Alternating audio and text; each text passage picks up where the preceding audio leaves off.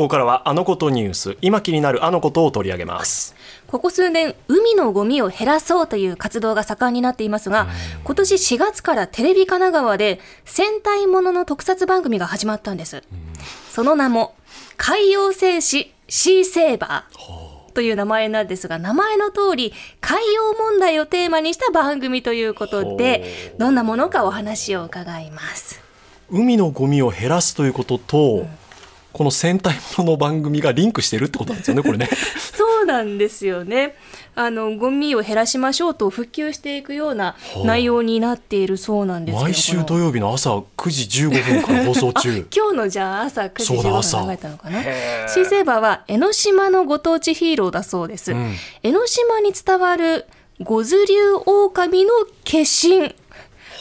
らしいんですがゴズリオオカミ5つの頭を持つ竜の大きな神と書いてゴズリュウですね。で海の平和を守るため海を愛する青年が環境破壊やゴミの投棄など、人間社会が生み出したゴミ星人と戦って危機を乗りゴミ怪人か。すみません。ゴミ怪人と戦って危機を乗り越えていく愛友情環境問題を楽しく描く特撮番組ということです。そしてこの番組を作っているのが、はい。NPO 法人海桜という団体なんです、ん。あの神奈川県の江ノ島江ノ島の海に、はい。かつてタツノオトシゴが生息していたそうなんですよね、海が綺麗だから住めると思うんですけど、そんな綺麗な海に戻すために日本一楽しいゴミ拾いを目指して活動しているのがこちらの海桜という団体なんです。少し情報が多くて混乱してますね。ちょっとお話伺いましょうか実際にね。はい、今日いらっしゃってます、はい。NPO 法人海桜理事長の古澤純一郎さんです。よろしくお願いします。よろしくお願いします。ありがとうございます。こちらこそありがとうございます。え古澤さんえっとどこから伺おうかな。えっと NPO 法人の海桜っていうのはこれまずじゃあどういう団体かっていうのを伺ってもいいですか？はい、あの2005年からですね、もう今から18年前に、立ち上げた団体で、はいあの江ノ島に昔辰野敏子が住んでたんですけど、それが戻ってくるぐらい綺麗にするという目標で活動してます。昔っていつ頃いたんですか辰野敏夫って？えっとですね、あのー多分100年前ぐらいだと思います。100年前はい。でもそこでやはり汚くなったために住めなくなってそうですね高度経済成長の時にまず一回汚くなって今はどっちかというと綺麗に向かってる方向なんですけれども、なんかこういうあのゴミ拾いとか NPO 法人って最近増えてますけどあのホームページ見ると驚くくらい規模大きくなってますよね。そうですね。あの僕たちもあの人数は少ないんですけどやることは多くなっていて、あの江ノ島ではもう毎回毎年1万6000人ぐらいがボランティアで海岸をきれいにしてくれるようになってます。これ皆さんボランティアで参加したいって手を挙げれば皆さん行ける。はい海桜っていう名前はどこからどういうなんか思いがあるんですか？はい、あの、ちょっとロマンチックなんですけど、あの、夕日が沈む時にですね、あの、海面がキラキラキラって、あの、ピンク色になる瞬間を、海桜って名付けて、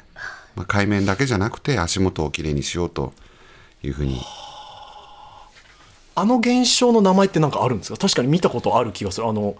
日が沈んでいく時にキラキラキラって、別にそれを海桜ってもともと言ってたわけじゃない。そうですね、あの、勝手に名付けてですね。は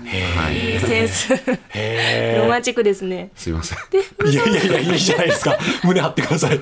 古澤さんたちの団体が普段ゴミ拾いの活動をされていて、はい。で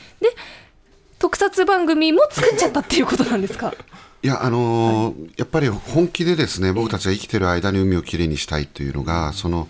本気で思ってて、で、そのためにはやらないことが、やらやりたいことがたくさんありまして、で、一つ、まあ自分たちがやりたいからやってるだけなんですけど、あの、子供たちの海離れというところについては、あの、ちょっとだけ次世代をかんなんていうのかな思いながら、どっちかというと自分がやりたいからやってるんですよ僕は、だけど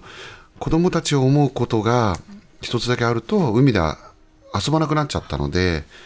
これはもう将来的にこう海の素晴らしさも伝えられないし、あのもう10代ではですね4割近くが海に関心がないっていうデータがあるんですね。で我々も18年やってると本当に子どもたちがやっぱり海で遊ぶとか自然で遊ぶというのが遠ざかってるのでこれはちょっと自分の中でなんとかしたいと思いまして、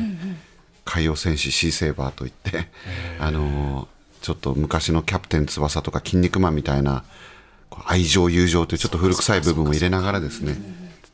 子供たちに海に来てもらいたいがために作った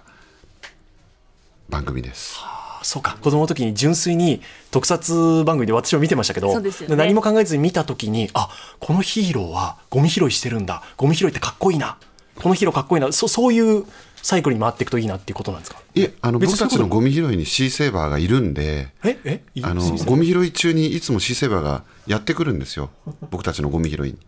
駆けつけてくれるんですか？いつでも会えるんですね。あーあじゃああの昔百貨店の屋上とかに会いに行っていたのが、はい。海のゴミ拾いに行けば会えるヒーローに会えるっていうことなんです、はい。あそうなんですね。だからリアルとバーチャルをこうごっちゃ混ぜにしようと思って。はいいいですね。じゃあドラマの中でもシーセーバーはゴミを拾ってるんですか？それは拾ってないんですけどエンディングで拾ってたりします。ね。あそう。ちょっと物語中ではちょっとヒーローっぽいんですけど、そこはもうバトルみたいなものがあるんですね、はい、そうです。本当にだからそう特撮のもののストーリーの中にはい。っていうことなんですね、はい。エンディングで拾ってなんだるんですね。へえ。なんかでも確かになんかゴミ拾いとかっていうのは、あ意識高い系の人たちがやってるのねってどうしてもちょっと斜めから見られるところがいまだにあると思うんですけどそういうところはやっぱり意識されてるんですか、そのなんか。もうめちゃめちゃ意識してましあそうですてか、あの18年前は特に SDGs とか、まあ、そんな言葉もない時代でしたから、僕は30歳の時から始めたんですけど、まあ、仕事をしろとか、まあ、もちろんしてるんですけどね、あの偽善者だとかそういうふうに思われがちだったんですよ。けど本当に心から江ノ島の海を絶対きれいにしたいという夢ができちゃったので、だけどやっぱりそう思われちゃうのは僕だけ以外でもかわいそうだし、ぶっ壊したくてそういうものをですね、だからこうトングを明るくしたり、トングを明るく？例えばトングって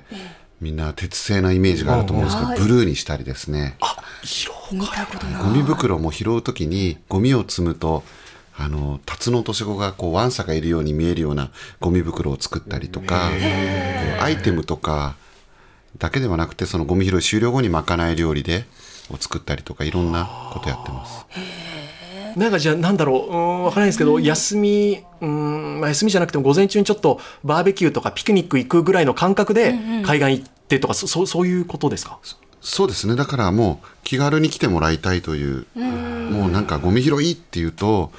なんかガツガツ拾ってっていうそういう時もあるんですけどたまに。けどそれは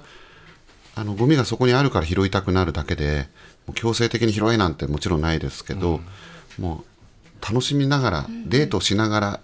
逆に拾わなくてもいいって僕は思ってるぐらいですね。海に遊びに来てくださいというか。そうですね、あとなんかちょっと驚いたのがあの海のゴミの7割ぐらいが町ゴミなんだっていう。だからなんかなんか海に行ってポイ捨てとかしちゃいけないとかって意識はあるけどなんかその町ゴミ？町ゴミ。我々が普通に生活している町のゴミがほとんど海にやっぱりっていう。そうなんです。これは本当にあの今日聞いてくださってる方にもお伝えしたいんですけども湘南海岸のゴミの約7割8割は川町からやってくると、町からやってくる。はい、いうデータがあるんですが、はい。僕の実感だと9割近くが川町からと。じゃあ町をつないでるものが何かっていうと、まず道路脇の排水溝がもう海の入り口ということを皆さん実は知らないんですけど、水溝に溜まってますもんねゴミ。それそれが雨で下水道川海に行ってしまいます。流れ着いちゃうんですね。はい、でもちろんあの分流式という下水道の仕組みで言うと、